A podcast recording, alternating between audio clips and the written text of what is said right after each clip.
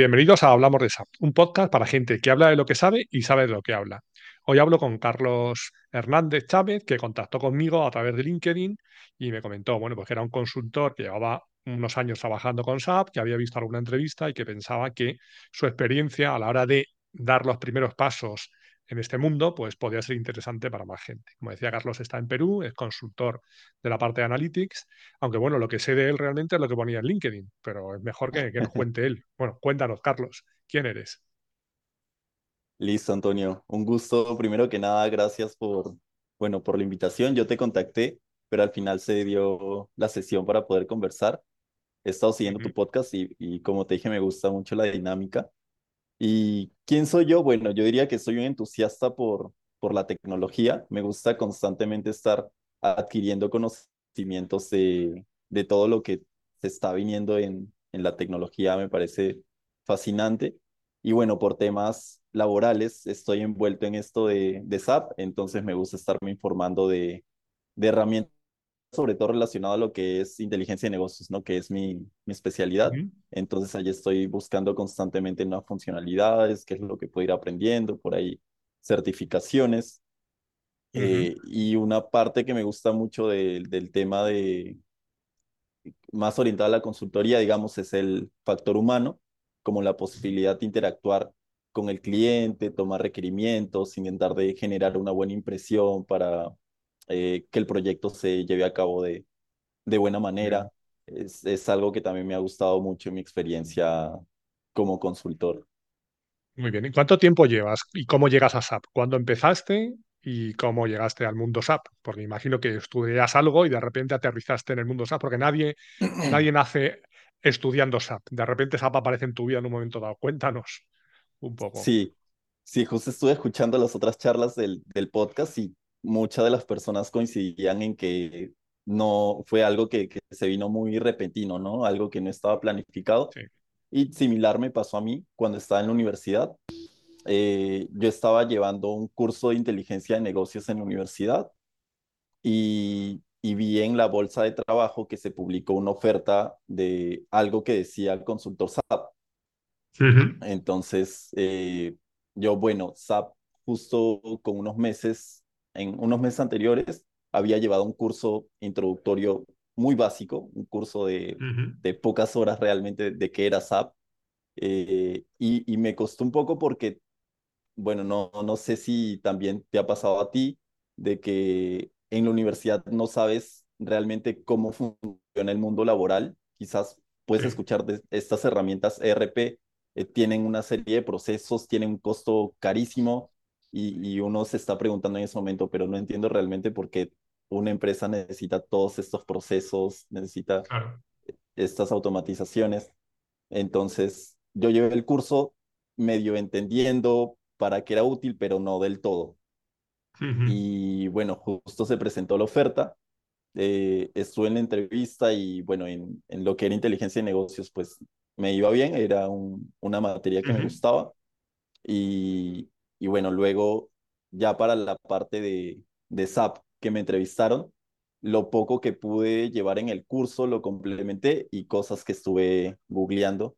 Aquí en Perú cuando hablas, eh, como que hablas como si dominaras un tema, como que quieres extenderte sobre un tema, se llama como que le metes floro, se dice aquí en Perú.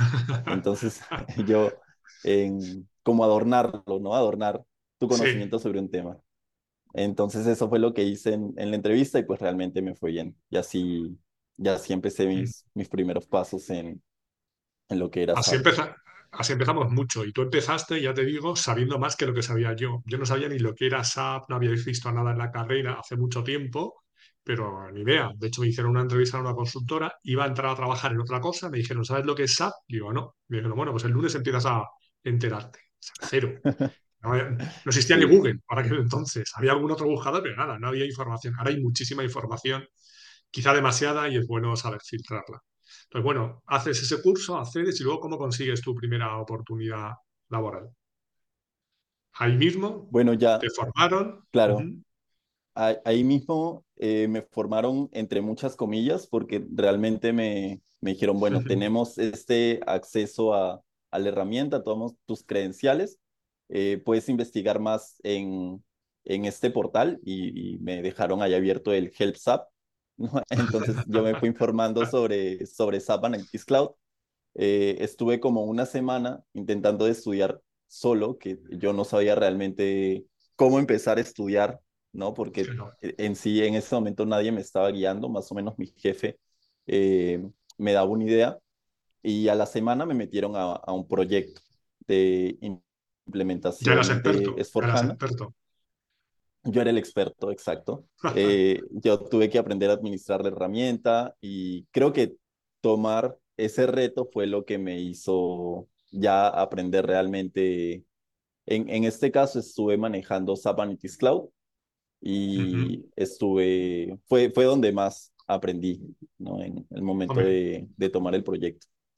Te digo, dentro de lo que hay, de verdad que la ayuda de SAP Analytics Cloud es muy completa, tienes ejemplos, pero siempre necesitas a alguien que te guíe. Las ayudas que teníamos nosotros, yo empecé a trabajar con esto en el 97, 98. Entonces no había Google, no había tanta documentación como hay ahora, la ayuda era de risa, porque era de risa. Ahora realmente hay ayudas y sobre todo la de SAP Analytics Cloud la conozco bien, porque por ejemplo la primera versión, el primer curso que se dio aquí en España de la primera versión de SAP Analytics Cloud lo di yo, entonces me tocó pegarme con la herramienta, entonces a base de manuales y ayuda, pues luego he ido viendo toda esa evolución que ha tenido. Y reconozco que es impresionante lo bien documentado que está. Ahora, también es verdad que cada 15 días tiene características nuevas, entonces como tú vieses la versión de SAP Analytics Cloud, de, como te decía, 2017, creo que fue diciembre de 2017 la primera versión, pues estaba bastante limitadilla. Si no lo vuelves a ver, pues hay gente que se quedó con esa idea y dijo, va, SAP Analytics Cloud es una mierda, no cubre ni la mitad de la funcionalidad que necesitamos, ni el 10%, no me vale. Pero bueno, si tú ves SAP Analytics Cloud ahora, seis años después, es que no tiene nada que ver. De hecho, al principio era más una herramienta de visualización y ahora puedes hacer varias cosas como nos contarás. Y luego a nivel de visualización estaba limitada, es cierto, para aquel entonces, pero cada 15 días ha ido mejorando. Y como tú lo sabes bien, si estás trabajando con ella, cada día sacas más funcionalidad, ahora a nivel de la parte de planificación, de diseño de aplicaciones, etcétera, etcétera. Y en visualización también. Entonces también, como tú lo vieras en 2017 y no lo has vuelto a ver, no tiene nada que ver, pero no hace falta que te vayas seis años atrás. Si viste la versión de hace dos años y ves la de ahora, pues a veces es que no vas a saber ni crear una historia básica, porque la forma de navegar y la forma, de la interfaz de usuario ha cambiado. Por ejemplo, hace seis meses vi un gran cambio y ya ha cambiado. Entonces antes tenías la parte de las historias por un lado y la parte de las aplicaciones por otro. Ahora lo tengo en el mismo sitio. Entonces, si no estás ahí en el día a día, difícil. Entonces, claro, tú contabas que empezaste en esto de SAP con una formación muy básica que te dieron que sabías lo que era. Y ahora, pues nos cuentas un poco qué estás haciendo, pero estás especializado sobre todo en la parte de analytics. Hay gente que piensa que con un curso de una semana o dos semanas va a conocer todo SAP, todos los módulos funcionales. Eso lo primero que hay que hacer a la gente es decirle, vamos a ver, vamos a ser realistas. Tú puedes dedicarte dentro de SAP a un área concreto, a una herramienta en concreto, en tu caso al área de Analytics, y dentro de Analytics pues, puedo conocer BW, Datafeed, como lo quieras llamar, eh, SAP Analytics Cloud, alguna otra herramienta, y ya, y con conocer eso sería suficiente, con conocer eso bien. Luego ya está el que sabe configurar el módulo de MM, o la parte de FI, o la parte de recursos humanos. Cuando conoces esos módulos, no los conoces al 100%. Pero es curioso porque sobre todo al principio lo queremos abarcar todo. Ya te digo, hay muchísima documentación, muchísimo material, pero un poco me ha gustado lo que has dicho. Mm, fui aprendiendo con la ayuda, pero no tenía un guía. Un guía te acelera muchísimo ese aprendizaje. Tú ahora, por ejemplo, que ya tienes cinco años de experiencia, estoy seguro que si te toca ayudar a alguien a que se meta en SAP Analytics Cloud, sabes cómo orientarle o cómo guiarle. ¿No? Sí, Sí, exacto. Y es, es un tema que me gusta mucho. Eh, yo he brindado muchas capacitaciones y bueno, justamente busco eh, cómo facilitar esta entrada a la herramienta y también brindar los recursos para llegar a un nivel más avanzado si es que la persona lo, lo requiere, ¿no? Porque como tú dices, en, en esta nueva ola de, de herramientas de empresa inteligente que está teniendo eh, SAP como SAP Analytics Cloud, SAP DataSphere y, seguramente por ahí hay muchas otras. Las actualizaciones son constantes y hay, hay que saber qué, qué recursos se pueden utilizar para no desactualizarse en eso. dentro del entorno SAP, ¿cómo te defines ahora? ¿Consultor, analista, eh, científico de datos? ¿Qué título te pondrías si te tienes que poner alguno? Yo diría que consultor. Sí, me gusta, Consultor. me gusta el, el título de consultor, eh, sobre todo por, por esto que menciono, que me gusta el tema de tomar requerimientos, la interacción con clientes, eh, satisfacer las necesidades, buscar alternativas. También creo que es una parte importante de los Sí. consultores, porque muchas veces el cliente pide unas cosas y hay que saber cómo decirle que no se puede, pero no es solamente decirle que no, sino no se puede hacer esto, qué, pero sí se puede hacer esto otro. Ajá, claro, y, y dar un porqué. darle alternativas y buscar soluciones a sus problemas, que es realmente lo que quieren. Sí, Entonces, eso tienes que conocer bien las herramientas y conocer bien también el lenguaje de negocio, porque al cliente no le vas a hablar en un principio eso de historias, de planificación. El cliente te va a contar, quiero hacer algo y tú ya le enseñarás con la herramienta cómo lo puedes hacer. Luego ya, cuando se meten también y ven como los términos que utilizamos los consultores, que a veces son un poco específicos, pues ya no es que ellos trabajan con la herramienta, ya sí podéis hablar en ese mismo idioma, pero al principio él te va a hablar de reporting, visualizaciones, datos, y tú sabrás cómo me lo pintas y qué puede hacer la herramienta. Porque luego es muy importante, sobre todo en la parte de datos, el saber representar bien los datos. ¿vale? El mismo dato, si no Sí, utilizas el gráfico y la historia que a llevar detrás ese dato, pues muchas veces no te da la información que te podría dar. Eso es otro tema ya independiente de la herramienta. Vale, ¿dónde te puede encontrar la gente? En LinkedIn y Bueno, algún... sí, yo, yo diría que la forma más fácil de contactarse conmigo es por LinkedIn. ahí estoy como Carlos. Hernández Chávez. Y por Instagram también me, me podrían llegar a contactar. vale, Estoy como carlos.hernández.2207 ahí. Muy bien, pondré los enlaces. Bueno, empezaste hace relativamente poco, hace cinco años, pero como comentamos, de hace cinco años ahora la herramienta en concreto SAP Analytics Cloud ha ido evolucionando y todo el tema de Data Warehouse Cloud también con los distintos nombres, que si W for HANA, eh, Data Warehouse Cloud, ahora Data Sphere, entonces es un mundo divertido, ¿vale? Que va cambiando. Y tú detectas ese cambio, porque hay gente que lleva veintitantos años, o puedas llevar yo o más, entonces claro de veintitantos años ahora, pues evidentemente la herramienta ha cambiado. Pero, por ejemplo, tú llevas cinco años y ha cambiado desde que tú empezaste a pegarte con ello ahora. Sí, claro. eh, ha, ha cambiado bastante por, bueno, el, digamos, el cambio que yo no sufrí fue el cambio del, del BW tradicional a BW for HANA, ¿no? Porque ya yo en los proyectos que he trabajado estás directamente todos en for HANA. BW for HANA. Ujú. Ujú, Vale. Sí. Y de- dentro del for HANA, ahora SAP lo que quiere es empujar a los clientes a la nube, ¿no? A decir, bueno, ya vete a DataSphere, olvídate del BW for, o bueno, que convivan, pueden convivir, ahora quieren darle ese otro empujón.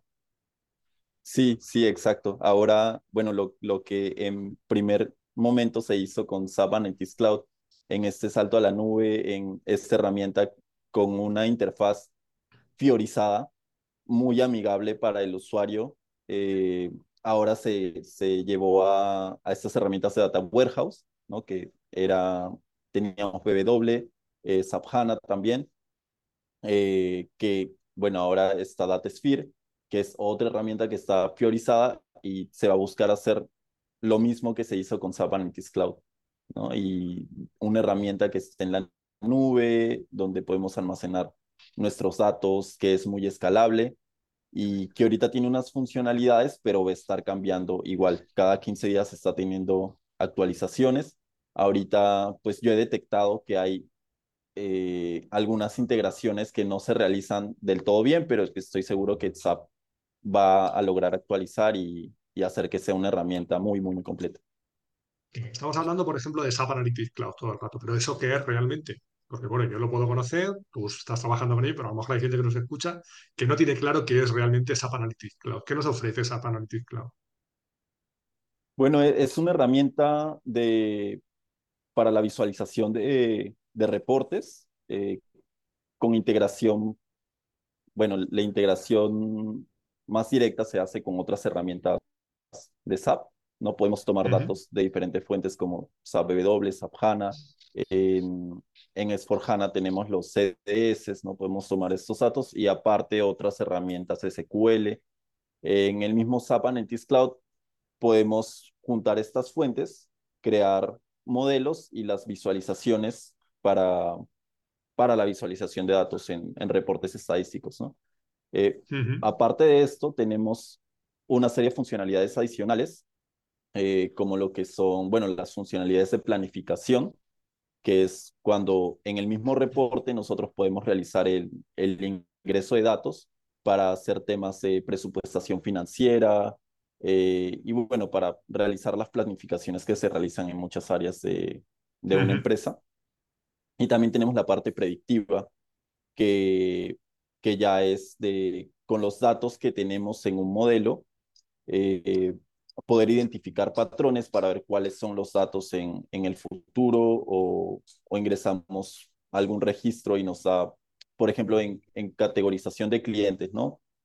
Alimentamos un modelo con, con clientes que, que son recurrentes y que no lo son. Entonces, luego generamos registros con un perfil de cliente y te lo va a clasificar como este cliente si va a ser recurrente con este porcentaje de probabilidad y no. Ese sería como un uso de la parte, de la parte predictiva.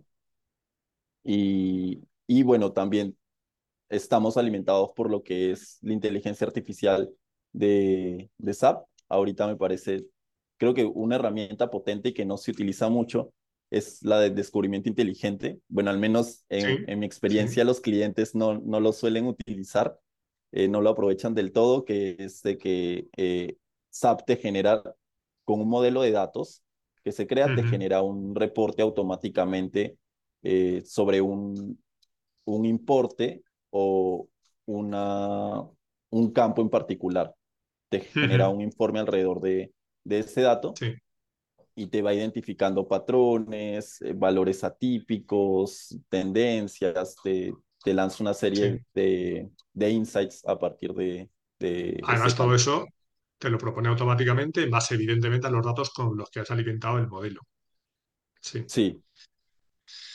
Eh, realmente es una herramienta, por resumir, es una herramienta cloud, SAP Analytics Cloud, que tiene como tres partes. La parte de Business Intelligence, de visualización de datos, la parte de planificación, que hay mucha gente que dice, pero bueno, para eso tengo BPC. Entonces, claro, al principio había poca funcionalidad dentro de la parte de planificación, ahora cada vez hay más. De momento, pueden seguir conviviendo BPC y SAP Analytics Cloud, pero SAP está orientando toda la parte de planificación y todas las novedades que ha sacado últimamente, más esa que la parte de planificación la puedes hacer toda desde SAP Analytics Cloud. Y luego tenemos la parte de predictivo. En la parte de predictivo, pues lo que utilizo es ciertas librerías que me permiten eso, proponer ciertos insights o proporcionar ciertos insights en base a la información con la que me has alimentado. Que como bien decías, el origen puede ser muy diverso, desde un CDS, un S4 HANA, un BW, eh, de, perdón, un universo Business Object, una query BW, y puedo tener conexiones directas o conexiones importadas, que llamamos, o datos adquiridos. Hay gente también que cuando sale esa Analytics Cloud piensa, bueno, pues ya no me hace falta BW, porque lo que hago es modelar ahí. Y yo, no, tú lo que tienes que tener los datos, los tienes en BW, los tienes bien modelados y luego desde SAP lo que haces es puedes explotarlo. Pero bueno, también tienes una parte de modelaje. Sí, pero es una parte de modelaje que tiene que ser más ligerita. Realmente mis datos los tengo que tener abajo. Con SAP Analytics Cloud, por decirlo de alguna forma, los pinto bonitos, pero realmente el grueso de los datos los tengo abajo. ¿vale? Y si tengo 700.000 jerarquías y 60.000 queries y tal, las voy a tener abajo. Y luego lo que hago es consumir esos datos ya sea porque los importo y toqueteo o cambio algo, pero todas esas transformaciones, extracciones que se hacen en BW se siguen haciendo abajo, en BW, Forjana o ahora, el otro producto del que hemos mencionado, Datasphere. Datasphere al final, ¿qué es? En pocas palabras. Bueno, sí, bueno, Datasphere es, es una herramienta tipo Data Warehouse, ¿no? Donde nosotros podemos almacenar nuestros datos de las, de las fuentes y tenemos bueno, como, como mencionabas, a comparación de, de SAP Analytics Cloud, tenemos una serie de funciones de manipulación de datos muy grande, ¿no? Como, como lo que es eh, Business Warehouse o como lo que es SAP HANA. Eh, esto nos ayuda a la manipulación de datos y podemos en este sentido liberar eh, vistas de datos para que sean consumidas desde otra herramienta y, poder generar estos reportes justamente como SAP Analytics Cloud. ¿no? Y bueno, es una herramienta que se encuentra en la nube, que tiene esta interfaz de Fiori, que es muy amigable con los usuarios. Y bueno, en general quería resaltar también de que SAP Analytics Cloud es, es una herramienta también muy amigable con los usuarios que invita a que ellos mismos generen sus reportes, ¿no? En SAP Analytics Cloud para generar un reporte no necesitas eh, un gran tiempo de capacitación, al menos para generar reportes sencillos. De acuerdo. Y además en SAP Analytics Cloud, otro tema que nos hemos mencionado, también puedes diseñar aplicaciones. ¿Vale? Diseñar aplicaciones que ya son informes interactivos, que ahí, bueno, requiere un poquito más de conocimiento. Pero una visualización básica, estoy de acuerdo que con una formación básica, casi cualquier usuario se puede crear sus visualizaciones. Antes de seguir con, Data, con DataSphere o Data Warehouse Cloud, que era el nombre antiguo, ahora es DataSphere, que al final no deja de ser nada más que un Data Warehouse en la nube, con ciertas capacidades, evidentemente, pero los dos productos serían el SAP Analytics Cloud para pintar los datos y el DataSphere para modelar los datos y consolidar, etcétera, entonces, antes de ir a eso, tú estás en Perú, has trabajado en varios clientes, en varios países en Latinoamérica. Te quería preguntar, ¿cómo está el estado de las migraciones a S4 y los proyectos? Porque tú, por ejemplo, en tu área, en, tu área de Analytics, dices, yo ya he trabajado siempre con W4. El paso del W clásico al W4, digamos que yo ya me lo he encontrado hecho. Pero realmente hay muchos clientes que estén ya trabajando en W4 o planteándose irse a DataSphere o ya si vamos a lo que es el RP, que este haya pasado del FC, R3 o como lo quieras llamar, a S4, o todavía la gente se lo está pensando. ¿Tienes muchos clientes en S4?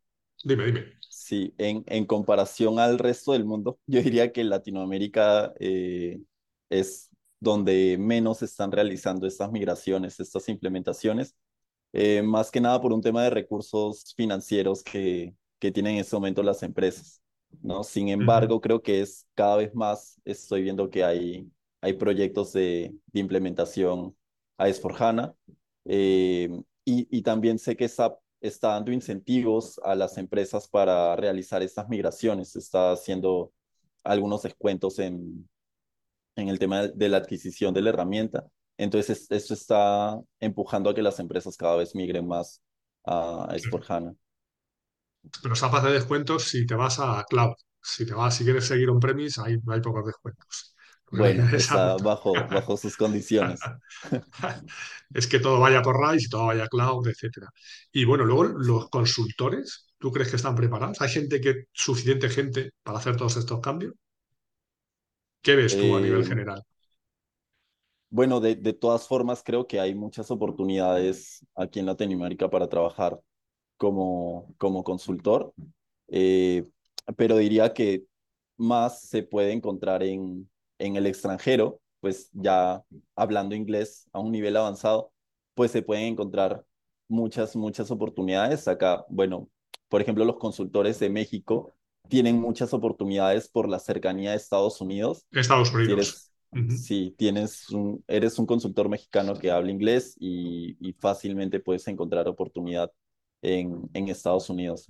Eh, acá lo que he visto es que, bueno, al, menos lo que yo he podido encontrar no es tan común que necesiten consultores, eh, al menos de Estados Unidos, pero sí alguna oportunidad se me ha presentado como para trabajar de forma remota en Europa y así, eh, porque somos consultores que quizás, como el costo de vida acá no es elevado, la tarifa puede ser. Cobra, la tarifa baja en comparación a, los consultores que trabajan en, en otros países, ¿no?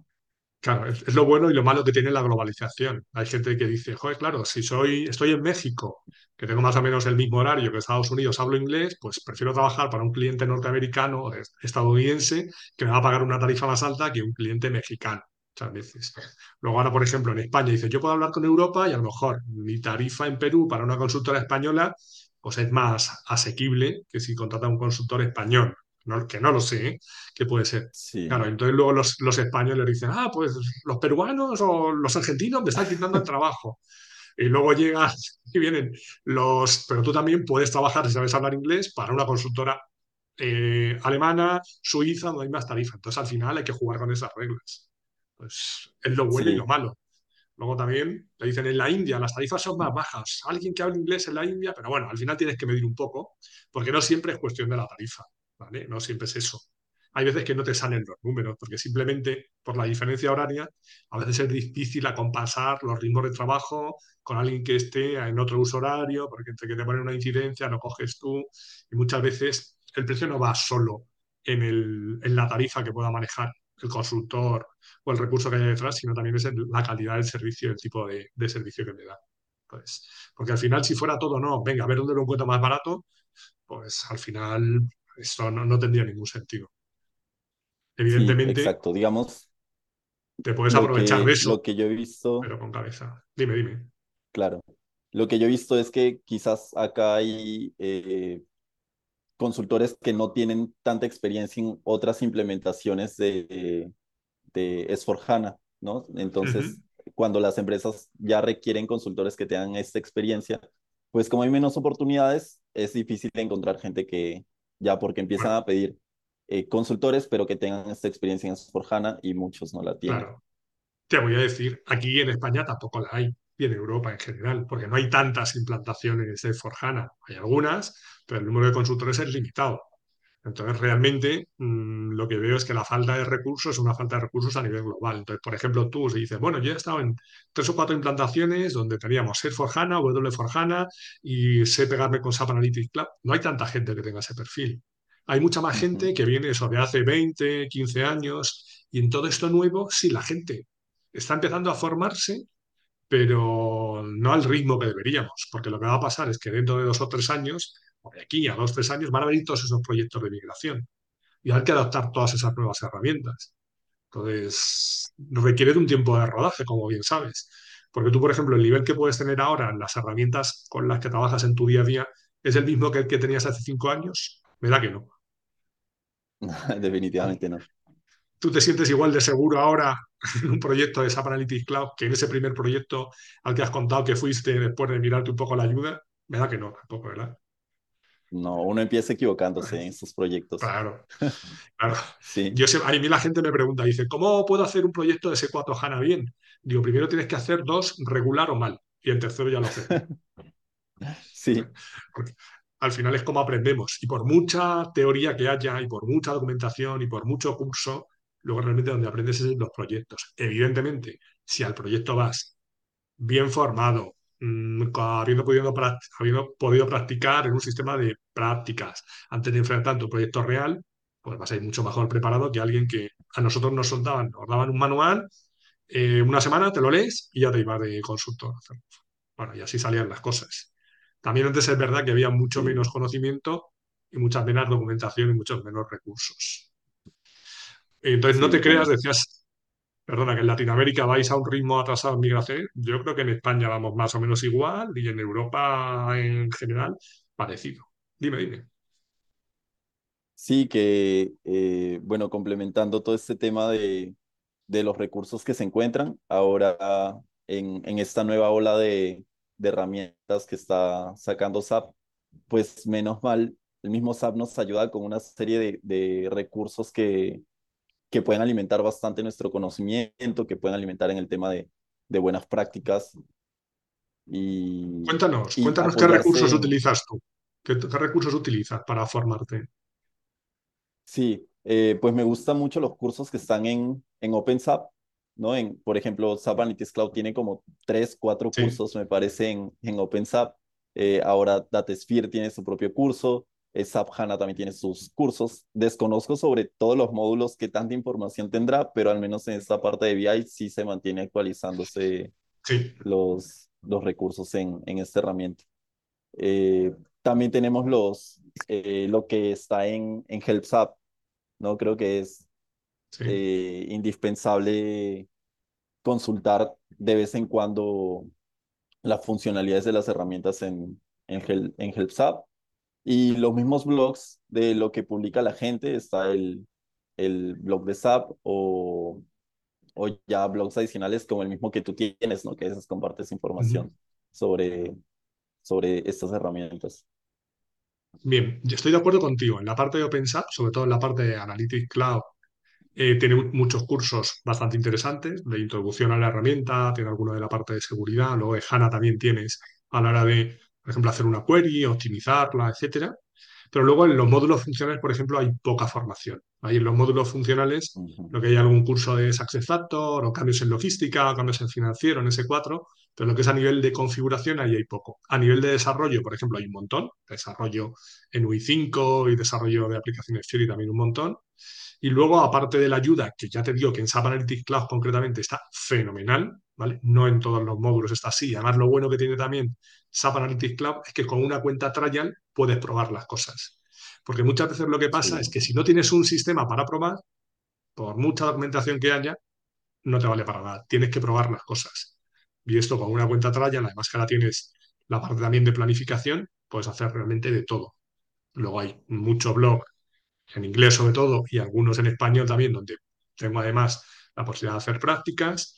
Y luego también tengo ahora, aparte de poder pagar la licencia de Learning Hub, donde tengo acceso a todos los cursos oficiales, también tengo en SAP Learning, en learning.sap.com, itinerarios, donde tengo también para la parte de Analytics Cloud, para la parte de Datasphere y para otras cosas. Volvemos otra vez a la parte de desarrollo. Y ahí sí que hay algo más ya de los módulos funcionales, no todo lo que querría todo el mundo, no están ni van a estar todos los cursos de finanzas y todos los cursos de recursos humanos, ni todos los de MM, pero sí que hay cositas en que ya puedes realmente, teniendo un sistema de prácticas, que también tienes opción de coger horarios del sistema, de empezar a trastear con, con la herramienta de verdad. Porque si no, solo el manual, solo los manuales no valen para nada. Necesitas tener algo para practicar. SAP Analytics Cloud te lo permite con la cuenta trial, igual que toda la parte de desarrollo en BTP, también con una cuenta trial puedo hacer un montón de cosas. Cuando quiero formarme en el módulo en FI, en CO, en MM, necesito tener un sistema. sistema para poder realmente configurar y probar. Pero yo creo que hay muchas herramientas. Y la ayuda, como bien has dicho, claro, hay gente que si escucha esto de la ayuda, que con la ayuda te puedes formar, y conoce la ayuda de eso de hace 20 años, pues me da la risa. Pero claro, la ayuda de los nuevos productos está muy, muy, muy bien. Bien. Sí, sí, exacto. Además, ahora hay, hay muchas academias que te enseñan eh, estos módulos funcionales, ¿no? Pero como ya lo habías mencionado, hay que tener cuidado de dónde se adquiere el conocimiento, porque a veces puede pasar de que no sea lo que prometen. Claro, yo recibo muchas consultas de eso, de, y sin decir nombres me dicen, oye, me ofrecen esto en tal sitio y tal. Y yo, bueno, está homologado por SAP, realmente tienes garantías, conoces a alguien que lo haya hecho, porque yo de entrada no es que no me fíe, es que hay mucha gente que el mundo SAP, pues realmente salen muchas ofertas de empleo y alguien te vende que en 15 días vas a ser el máster del universo y eso realmente hay que fijar bien las expectativas, ¿vale?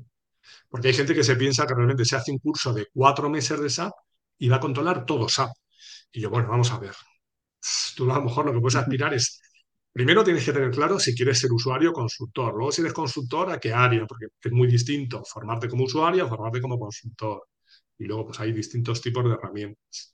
Entonces, sí que es importante, eso lo aconsejo siempre, bueno, entérate un poco de la capacidad que tiene la empresa que te está ofreciendo la formación. Si puedes conocer a alguien que lo haya hecho con ellos, de verdad, que tenga referencias, pues importante y no te fíes de, es que lo mismo que en SAP cuesta un curso oficial. Yo que sé, aquí puede haber cursos de una semana que cuestan a lo mejor 3.500 euros. Dicen, pues lo mismo me lo cuentan por 200. Y yo, tengo un curso en Udemy, por ejemplo, en alguna plataforma, que te cuentan lo mismo por 50 dólares o 50 euros. Digo, lo mismo me da que no va a ser. ¿vale? Tampoco te digo que haya que ir siempre a SAP y tal. Hay formaciones por ahí que pueden estar perfectamente y tienes suerte y te lo da alguien que tiene experiencia y tienes materiales de verdad o con una cuenta tal y perfecto, puedes aprender. Pero muchas veces, pues no es así, porque yo he recibido consultas previas y consultas a posteriori. Joder, me metí en esto, me dijeron que iba a tener acceso a un sistema y no he tenido, que iba a tener una bolsa de empleo y no he tenido, yo ya un poco tarde. ¿vale? Entonces, yo en el caso de España, no sé cómo funcionará en Perú, ahora te pregunto, pero en el caso de España tienes la formación oficial de SAP y luego hay centros y universidades homologados oficialmente por SAP que hay la formación, yo estoy seguro que es de garantías porque son el mismo material, los mismos sistemas y muchas veces los mismos instructores o instructores que están por lo menos cualificados para impartir esa formación. Allí en Perú, ¿cómo es? Si alguien se quiere formar en SAP, ¿cómo se forma? Bueno, acá hay un centro que está homologado también por, por SAP eh, desconozco cuáles son los, los precios. Eh, también están estos cursos oficiales que, que el mismo SAP brinda, ¿no? Que los puedes encontrar online. Y centros adicionales que ya hay que... Ya son menos oficiales. Más por recomendación de una persona que sí haya tenido una buena experiencia y que, y que te dé confianza para tomar estos cursos hay que ir con cuidado. Sin meternos en los precios de SAP y sin meter la página, ya te digo que los precios oficiales de SAP en Perú, pues como me decía, me parece que era un compañero tuyo en Colombia, me parece que era una persona que era en Colombia, me decía, esto cuesta como un coche. Digo, en España, y hablábamos de los niveles de vida en los distintos países, digo, en España no te creas que son mucho más baratos, ¿eh? Digo, que un curso de SAP oficial de lo que es una academia de cualquiera de los módulos rondará los 10.000 euros también. O sea, que es eh, una inversión importante, ¿vale? Y yo es importante cuando la gente me aconseja, me pide consejo, perdón, yo le digo, bueno, invierte, pero ten en cuenta que es una inversión, que hay mucho movimiento, que hay mucho trabajo y tal, pero que nadie te garantiza nada, que no por el hecho de que te gastes 100.000 euros, primero, no vas a ser el maestro de SAP, ni siquiera de ese módulo en el que te formes, y después, bueno, sí, podrás encontrar trabajo o no, porque luego es muy importante tener acceso a esa primera oportunidad. Tú decías que, bueno, te formaron en la misma empresa y tuviste esa primera oportunidad, pero hay gente que se paga esa formación aquí en España, ya sea directamente con SAP o en un centro homologado, y luego lo que le cuesta es dar ese primer paso en una consultora. Ahí en Latinoamérica en general tenéis esa posibilidad, os abren esa primera oportunidad, tengas o no tengas formación, ¿cómo lo hacéis?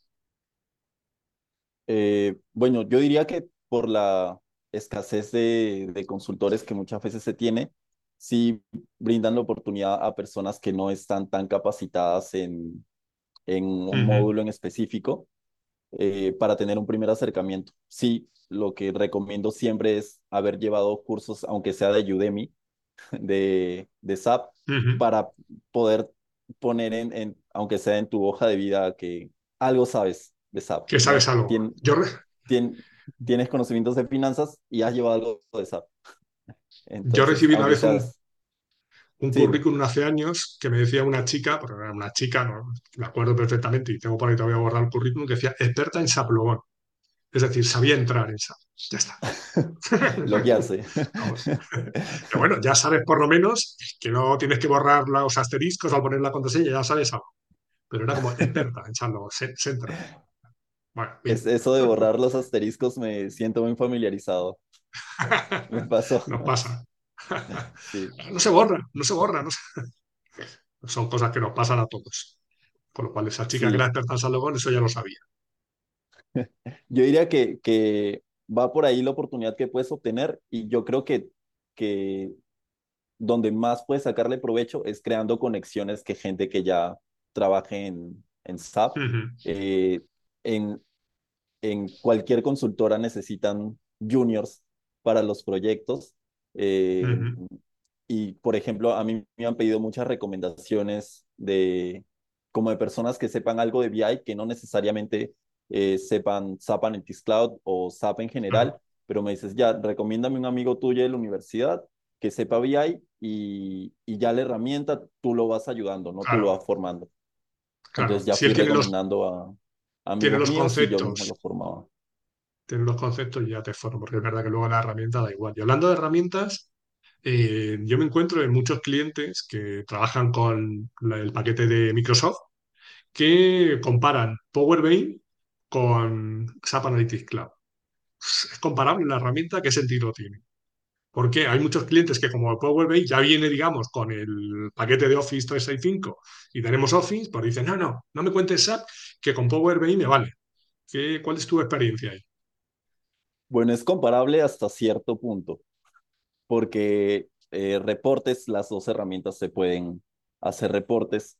Eh, sin embargo, SAP Analytics Cloud tiene una integración mucho más potente que, que Power BI en temas de de velocidad al momento de adquirir los datos directamente, al momento de activar paquetes en, en SAP Analytics Cloud que ya están diseñados para, para ser consumidos desde, desde otras herramientas. Los activas y ya ves una serie de indicadores que para los usuarios son muy útiles, ¿no? Y, y son un tiempo mucho menor de desarrollo. Eh, y además que SAP tiene toda esta serie de funcionalidades que ya había mencionado de planificación, de predicción, que se ajusta muy bien a, a ciertos módulos, ¿no? Además que, que el mismo SAP te, te dice, te da ejemplos de cómo puedes complementar los datos que hay en los módulos para utilizar correctamente estas funcionalidades, que está súper bien. Claro. Yo creo que además eso, todo el business content que te da SAP Analytics Cloud, que tú realmente esa, lo activo casi como activar el business content en BW, eso no lo tienen esas herramientas. Y a la hora de hacer una visualización sencilla, sí, con Power BI puedes hacer cositas, pero yo creo que mucho más de andar por casa. Si quieres hacer una visualización más potente, no digo que no puedas, que incluso lo puedes hacer con Excel solo, que hay gente que se hace unos gráficos con Excel impresionantes, pero es otro tipo de herramienta, es otro tipo de herramienta. Y como decía, yo creo que la curva de aprendizaje tampoco es muy grande. El poder enseñar a un usuario a crearse sus historias y hacer visualizaciones más o menos chulas, yo creo que tampoco tienes que estirar, estar tres meses formando a la gente, sino que con menos tiempo. Evidentemente te tengo que enseñar, eso sí, y luego ya te dejo tú que, que pruebes y que trastees. Hablando solo aparte de la parte de reporting y visualización. Si vamos a la parte de planificación es otra cosa y en la parte de predictiva es otra cosa. Porque hay herramientas de visualización, me ha gustado lo que has dicho, que te decían en tu empresa, oye, eh, pásame a compañeros que tengan conocimiento de Business Intelligence y ya le enseño yo la herramienta, porque luego herramientas de visualización hay mil, está ClipView, Tableau, que la compró Salesforce, Power BI, entonces al final es más entender realmente cómo tengo los datos y luego ya veremos cómo lo pinto. Al final luego son todas parecidas, ¿vale? Con unas te dan más cosas, digamos, para facilitarte la vida y otras menos, pero al final es representar los datos de una manera que realmente sea útil para el usuario. Porque el mismo SAP, mm, tú ya a lo mejor ya viviste eso, SAP en su momento, pues no tenía buenas herramientas de visualización de datos. Tenía el BW como Data Warehouse, pero luego no tenía herramientas para visualizar. Entonces, hace años compró Business Object, que todavía sigue coleando por ahí. Y ahí aparecieron herramientas como Lumira, Webby, Design Studio. Entonces, todas esas herramientas siguen coleando. De hecho, el Lumira tenía la parte del Lumira Discovery, un poco para visualización, y Lumira Designer para el tema de diseño de aplicaciones. Y cuando apareció SAP, pues convivían y de hecho siguen existiendo todavía esas herramientas. Entonces hay clientes que utilizan Lumira, Design Studio o Webby y SAP lo que busca que te pases a hacer todo eso con SAP Analytics Cloud, pero los clientes son reacios. No sé si te has topado con ellas, si te has encontrado con ese caso de que hay gente que, no, es que esto lo tengo con Lumira y a mí no me cuentes películas, que yo quiero seguir con Lumira y no me hables de SAP. El SAP, por ejemplo, al principio no podía, tenía la parte de aplicaciones y ahora sí que tiene. Cuéntame si te has encontrado con eso. Sí, bueno, yo he trabajado también con Business Objects Web, Intelligence, he desarrollado reportes ahí. Eh, más que nada era porque eh, la empresa ya tenía... Eh, ya tenía licencias. sí, entonces, bueno, estaba haciendo la, la migración a 4.2, pero a la par tenía SAP Analytics Cloud también. pero había un, un poco de esa sensación de que ya estoy acostumbrado a esta herramienta, quiero seguir viendo los reportes acá. Y también lo que, lo que sí percibí era que, por ejemplo, Web Intelligence era mucho mejor al momento de visualizar reportes tabulares, ¿no? Ya tablas con, con, muchos datos porque tenía este tema de, de paginación en las tablas que SAP no tiene porque no es una herramienta que está diseñada para visualizar los datos de manera de manera tabular. En tabla, en tabla. Sí. Eh, pero bueno, yo diría que, que la forma más óptima de, de, compensar esto que le falta a SAP Analytics Cloud es utilizar SAP Analysis por Office, que es el, la extensión de, de Excel, que ya tienes todo lo que se puede hacer en Excel con tablas, las posibilidades son infinitas. ¿no? Porque al final, por mucho que digamos, tenemos Tableau, ClipView, eh, SAP Analytics Cloud, Lumira Designer, para ponerte unas visualizaciones de datos chulas y que tengas un cuadro de mandos y tal, no sé qué, la pregunta final del usuario va a ser, muy bien, pero ¿me lo puedo llevar a Excel?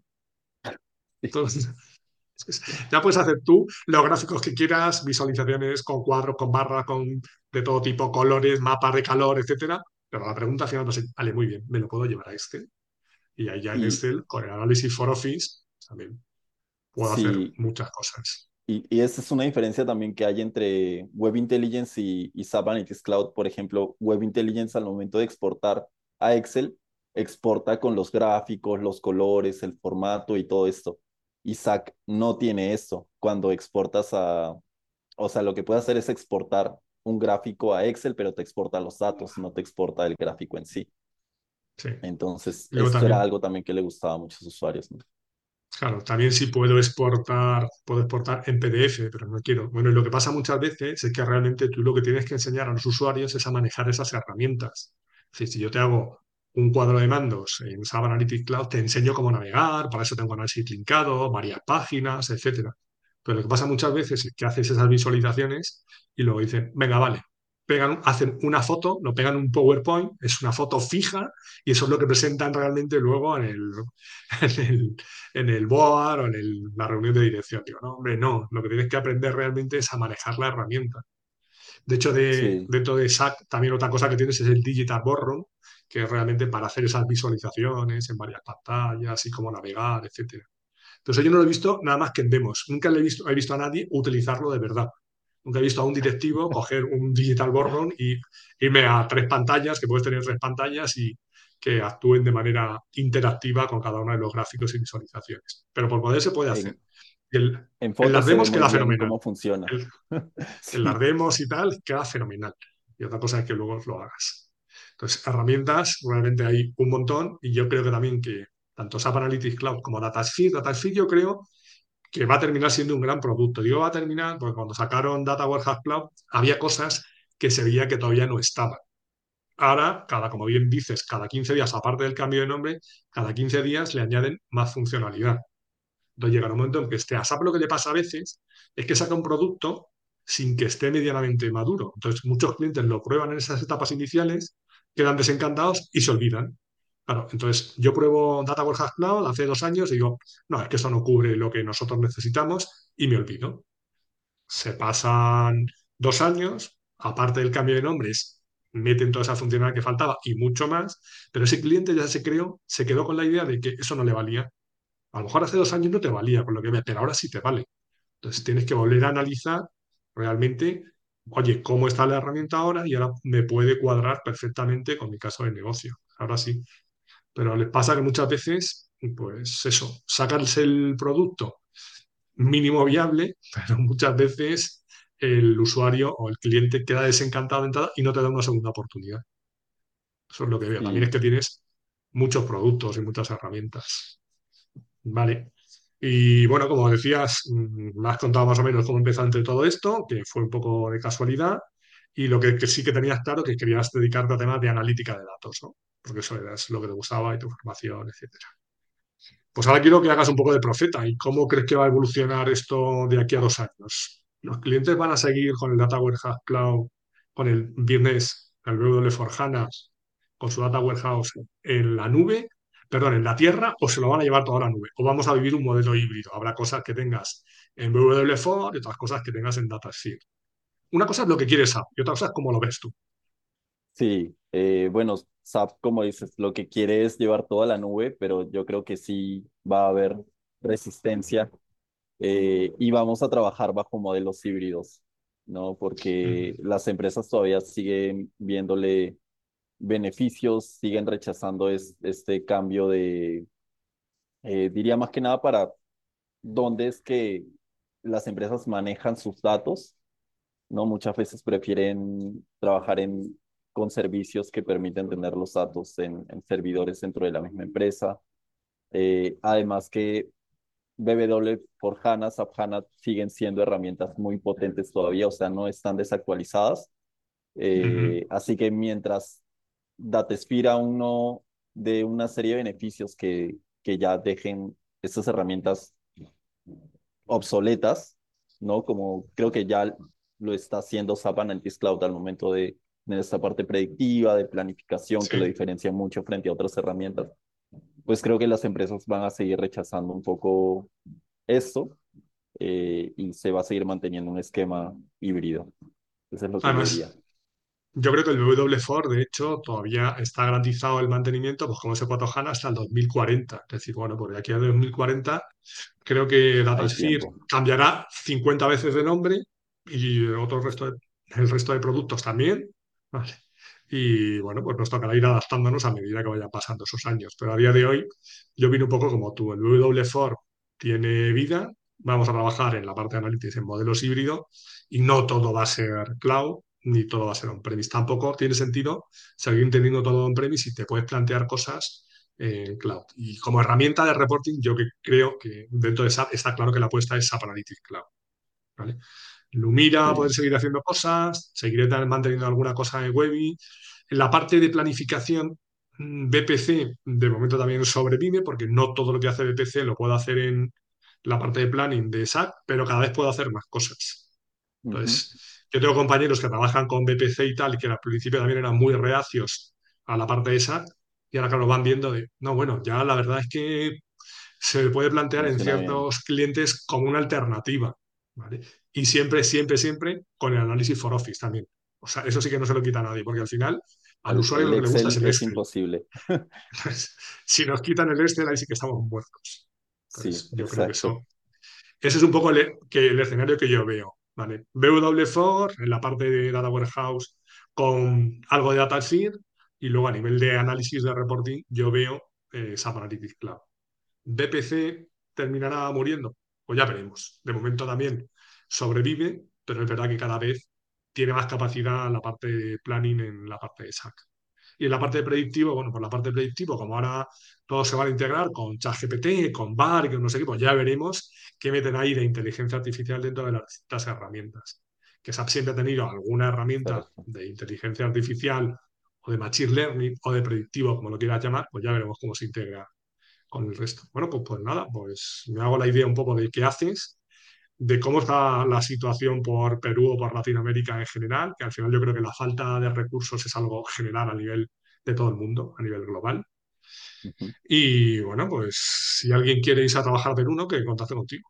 Pues si alguien nos Sí, está escuchando de. Perú, que contacte contigo, que tú sabes cómo abrirle puertas y que esto de SAP se aprende al final. Y siempre, como hemos dicho, hay mucha documentación y con alguien que te guíe es mucho más sencillo, mucho más sencillo. Pues ya sabéis, gente que esté en Perú y quiera meterse en el mundo SAP, y si además le gusta el tema de la analítica de datos, pues nada, que contacte con Carlos y él os va guiando. Claro que sí. Y para terminar, siempre os pregunto dos consejos. Uno que te hubieras dado a ti hace cinco años, cuando empezaste en esto con lo que sabes ahora. Es fácil hablar, ¿no? Ahora decir, bueno, con lo que sé ahora, pero ¿qué te hubieras dicho? ¿Qué hubieras hecho distinto?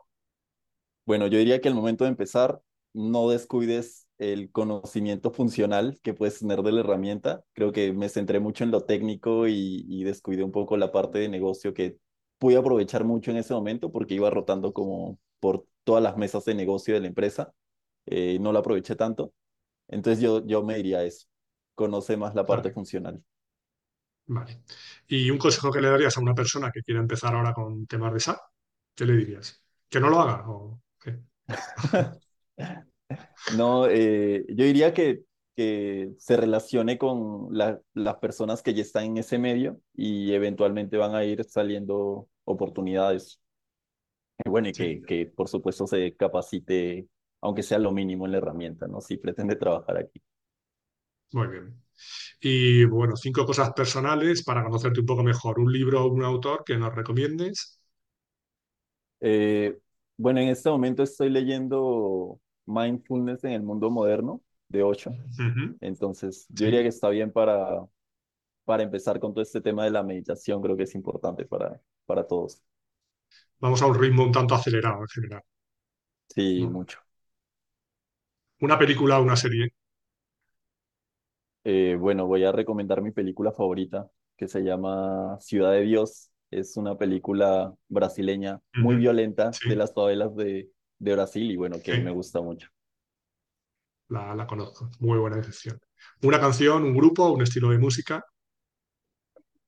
Eh, voy a recomendar una canción de rap que me gusta mucho la música urbana. Eh, es de los Petit Felas eh, y se llama Sálvate tú. La letra me parece muy, muy bonita Muy bien, la escucharé. Una ciudad o un país que te guste y que nos recomiendes. Yo viví en Colombia muchos años, ocho años, y me encanta Medellín. Bueno, solo he ido una vez en realidad, pero me encanta, me parece una ciudad muy, muy bonita. Muy bien. Una comida o una bebida. Bueno, una comida de Perú, el ceviche peruano. En general, Perú tiene muy buena comida, pero el ceviche Pero peruano es. exquisito. Creo, creo que tiene buena gastronomía en Perú, ¿no? Buena gastronomía, recomendable. Sí, muy Aparte de otras cosas, la gastronomía, tengo amigos que han estado por allí y dicen, no se come mal, no se come mal. Y bueno, para finalizar, te podemos encontrar en LinkedIn, como has dicho, pone también el enlace a Instagram, que has comentado. Y cuéntame si te gustaría que hablara con alguna persona en particular o de algún tema. Y si es algún tema, pues busco a alguien que pueda saber de eso. Si es una persona, me pongo en contacto con él. Y si se anima, pues aquí estará en un futuro. Cuéntame. Eh, bueno, yo diría que podrías hablar con Aldrin Díaz. Él fue mi ¿Sí? gerente de proyecto por un, por un tiempo y me parece que es una persona que, que conoce mucho de, de la gestión de proyectos y implementaciones de, de la parte analítica de SAP. Entonces quizás por ahí él puede aportar bastante al, al podcast. Perfecto, pues contacto con él, le pondré ese trozo y diré, te han nominado, si te animas, ya sabes, nuestro, no hay, no hay ninguna obligación. Hay mucha gente que le dice, no, es que a mí no me gusta hablar. Pasa nada, yo te lo propongo y si tú estás de acuerdo y te interesa, perfecto, y si no, pues nada. Y me parece que la gestión de proyectos siempre ha sido importante, pero ahora en los proyectos que se nos vienen encima es muy importante la gestión del proyecto y la gestión del cambio, porque ahora toca hacer cambios a nivel de producto, a nivel de tecnología, pero también muchos, muchos cambios a nivel del usuario. El usuario que lleva, por lo que has comentado, es que yo tengo Webby y estoy acostumbrado a utilizar Web Intelligent. Ya, bueno, pues hay ciertos casos en los que tiene sentido que sigas utilizando las herramientas que estamos utilizando y en otros que te va a tocar utilizar otras. Entonces, convencer a los usuarios, si hablamos de la parte funcional, que llevan 20 años creando los pedidos con la transacción M21N o la VA01, tal, ahora que no, que tienes que utilizar la aplicación Fiori correspondiente, eso va a costar, va a costar un montón. Sí, Aparte de los cambios a nivel técnico, que bueno, no sé en Latinoamérica y en España, hay gente que tiene, algunos tienen algo estándar, pero realmente todas las implantaciones que vienen de hace años están muy tocadas, muy tocadas. Claro, el hacer la migración ahora a S4, con todos esos desarrollos Z que hay, pues va a llevar un tiempo, hay que repensar esos procesos. Allí también pasa, me imagino, ¿no? Que en el estándar hay cosas, pero hay muchas cosas tocadas. Muchos, muchos zetas, muchos zetas. Pues, vale, eso es, es- como ves, estamos parecidos. Estaremos a unos kilómetros de distancia, pero la situación yo creo que es parecida, tanto en Latinoamérica como en España. Yo digo que yo creo que a nivel general. En Alemania puede que estén algo más avanzados, en Estados Unidos también, pero todavía queda mucho trabajo por hacer.